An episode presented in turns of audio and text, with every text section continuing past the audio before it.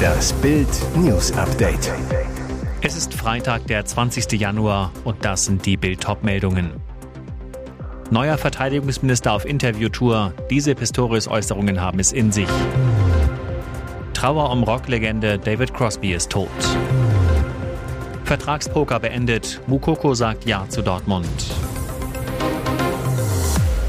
Neuer Verteidigungsminister auf Interviewtour. Diese Pistorius-Äußerungen haben es in sich. Kommt jetzt die Leopardwende?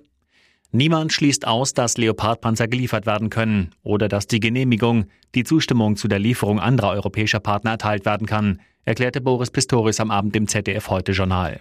Aber bis dahin seien noch nicht alle Fragen beantwortet. Gleichzeitig betonte Pistorius die Bedeutung eines gemeinsamen Vorgehens mit den Bündnispartnern. Mit dem transatlantischen Schulterschluss sei man sehr gut gefahren, so Pistorius weiter. Kanzler Scholz hatte nach Bildinformationen gegenüber US-Präsident Biden deutlich gemacht, Kampfpanzer nur zusammen, wenn die USA ihrerseits Abrams-Panzer liefern. Jetzt schlägt Pistorius neue Töne an. Ein solches Jungteam sei ihm nicht bekannt, sagt er in der ARD. Der nächste Paukenschlag. Heute trifft er sich auf der US-Airbase Rammstein mit den Verteidigungsministern anderer Staaten, die die Ukraine unterstützen wollen. Vorab erklärte der litauische Verteidigungsminister, dass mehrere verbündete Leopardpanzer liefern werden. Weitere Informationen dazu soll es heute bei dem Treffen in Rammstein geben. Wegen angekündigter Stromrationierungen. Erster FDP-Politiker droht Habeck mit Koalitionsbruch. Die FDP droht Grünen und SPD mit Koalitionsbruch. Wir werden den Weg in die Deindustrialisierung nicht mitgehen, sagte der energiepolitische Sprecher der FDP, Michael Kruse, gegenüber Bild. Hintergrund, die FDP hat Zweifel an einem Gutachten zur Versorgungssicherheit und zur Machbarkeit der Energiewende ohne Kohle und Atomstrom, das Wirtschaftsminister Robert Habeck in Auftrag gegeben hatte.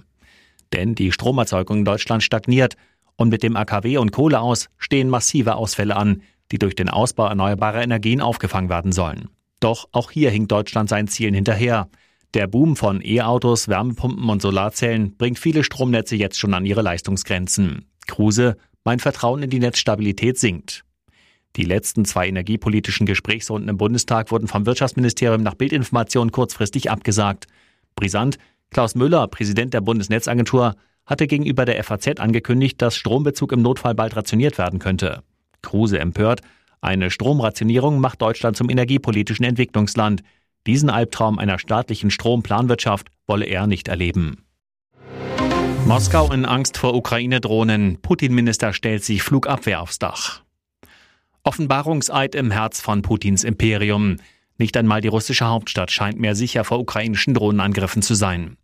Während der Kreml weiter propagiert, die Lage sei unter Kontrolle, sprechen die Bilder aus Moskau eine ganz andere Sprache. Denn ausgerechnet auf dem Dach des Verteidigungsministeriums steht jetzt ein System zur Flugabwehr. Der Panzir S-1 ist ein russisches Kurzstrecken-Flugabwehrraketensystem mit einer Kampfentfernung von bis zu 20 Kilometern. Heißt, damit es zum Einsatz kommen kann, braucht es Luftangriffe unmittelbar auf die russische Hauptstadt. Videos zeigen, wie das 35-Tonnen-System mit einem Kran auf das Dach des Ministeriums gehievt werden musste. Auch auf dem Dach eines Verwaltungsgebäudes, nur wenige Kilometer vom Kreml entfernt, soll eine Panzer S1 installiert worden sein. Trauer um Rocklegende David Crosby ist tot. Rocklegende David Crosby ist tot. Der Musiker starb nach langer Krankheit, berichtet das US-Magazin Variety unter Berufung auf Crosbys Frau. Der gebürtige Kalifornier war in den 60er Jahren Gründungsmitglied der Band The Birds, mit der er die Hits Mr. Tambourine Man und Turn Turn Turn aufnahm. Für seine künstlerischen Leistungen wurde er zweimal in die Rock'n'Roll Hall of Fame aufgenommen. Crosby sorgte auch mit seinem ausschweifenden Lebensstil für Schlagzeilen. In den 80er Jahren verbrachte er wegen Kokain- und Waffenbesitzes mehrere Monate im Gefängnis. 1994 unterzog er sich einer Lebertransplantation. Seine Leber war durch jahrzehntelang Konsum von Drogen wie Kokain und Heroin geschwächt. In einem Interview sagte er vor ein paar Jahren, er wisse auch nicht, warum er noch am Leben ist. Crosby wurde 81 Jahre alt. Vertragspoker beendet. Mukoko sagt Ja zu Dortmund. Das Pokerspiel um Dortmunds Yusufa Mokoko ist endlich beendet. Nach Bildinformationen hat sich das Supertalent dazu entschieden, vorzeitig bis 2026 zu verlängern. Der neue Vertrag soll nach vor dem Augsburg-Spiel am Sonntag unterschrieben werden. Für seinen neuen Dreijahreskontrakt kassiert der junge Nationalspieler im Optimalfall bis zu 6 Millionen Euro Gehalt jährlich. Dazu ein üppiges Handgeld von über 10 Millionen Euro. Nicht genug, auch Berater Patrick Williams wird fürstlich entlohnt. Rund 5 Millionen Euro Provision plus die handelsüblichen 10 Prozent des Mukoko-Salärs fließen zusätzlich. Insgesamt ein Wohlfühlpaket von rund 35 Millionen Euro. Dabei hätte Mukoko im Sommer ablösefrei wechseln und etwa in England deutlich besser verdienen können. Topclubs wie Chelsea oder Newcastle versuchten ihm mit einem Handgeld von bis zu 30 Millionen Euro zu ködern. Zudem hätte er dort fast 10 Millionen Euro Gehalt pro Spielzeit einstreichen können. Letztendlich hat bei Mukoko die Vernunft gesiegt. Seine Fans werden diese Nachricht mit Freude registrieren. Und jetzt weitere wichtige Meldungen des Tages vom Bild Newsdesk. Im Tarifkonflikt zwischen Verdi und der Deutschen Post ruft die Gewerkschaft bundesweit zu Streiks in allen Brief- und Paketzentren auf. Die Arbeitsniederlegungen in den Verteilzentren begannen bereits am Donnerstagnachmittag und sollen auch den ganzen Freitag andauern, teilte Verdi mit. Anlass des Streiks, die zweite Tarifrunde sei ohne Ergebnis ausgegangen. Die Arbeitgeber haben sich sehr deutlich geäußert, dass sie nicht bereit sind, den Reallohnverlust und die Inflation auszugleichen. Dies sei nicht finanzierbar, erklärte Verdi-Vize und Verhandlungsführerin Andrea Andrea Kosic. Diese Sichtweise ist für uns nicht akzeptabel. Die Forderungen der Gewerkschaft unter anderem 15 Prozent mehr Gehalt bei einer Laufzeit von einem Jahr. Es sei angesichts der Milliardengewinne der Post eine Provokation, dass der Arbeitgeber nicht bereit sei, Reallohnverluste auszugleichen, erklärte Verdi weiter. Brisant, laut Verdi sind bei der Post 140.000 der 160.000 Tarifbeschäftigten in den unteren Entgeltgruppen eingruppiert und im besonderen Maße von der hohen Inflation betroffen. Und Verdi kündigte an, in den folgenden Tagen werden weitere Streiks folgen. Nächste Wendung im Baldwin-Drama. Mehr als ein Jahr nach dem tragischen Todesschuss am Netflix-Set könnte Filmstar Alec Baldwin jetzt doch noch zur Verantwortung gezogen werden. Die Staatsanwaltschaft im US-Staat New Mexico will gegen den Schauspieler Anklage erheben. Das teilte die Behörde am Donnerstag mit. Die leitende Staatsanwältin klagt den Hauptdarsteller, der den Film Rust zugleich auch produzierte und damit mitverantwortete, nun wegen Totschlags an. Aber auch die am Set für die Waffensicherheit zuständige Hannah Gutierrez Reed wird daher vors Gericht geladen. Im Oktober 2021 kam bei den Dreharbeiten des Westerns am Set in New Mexico die Kamerafrau Helena Hutchins ums Leben, nachdem sie versehentlich bei den Proben vom Schuss eines Revolvers getroffen wurde, der Schütze Alec Baldwin. Nach dem Unglück schien es zunächst, als müsste Baldwin keine strafrechtlichen Konsequenzen fürchten. Er selbst sagte das auch gegenüber der Presse und machte stattdessen seine Filmcrew verantwortlich. Zunächst steht Baldwin und Gutierrez Reed eine erste Anhörung bevor, die in den nächsten 60 Tagen terminiert wird. Dann wird sich entscheiden, ob es zu einer Verhandlung kommt.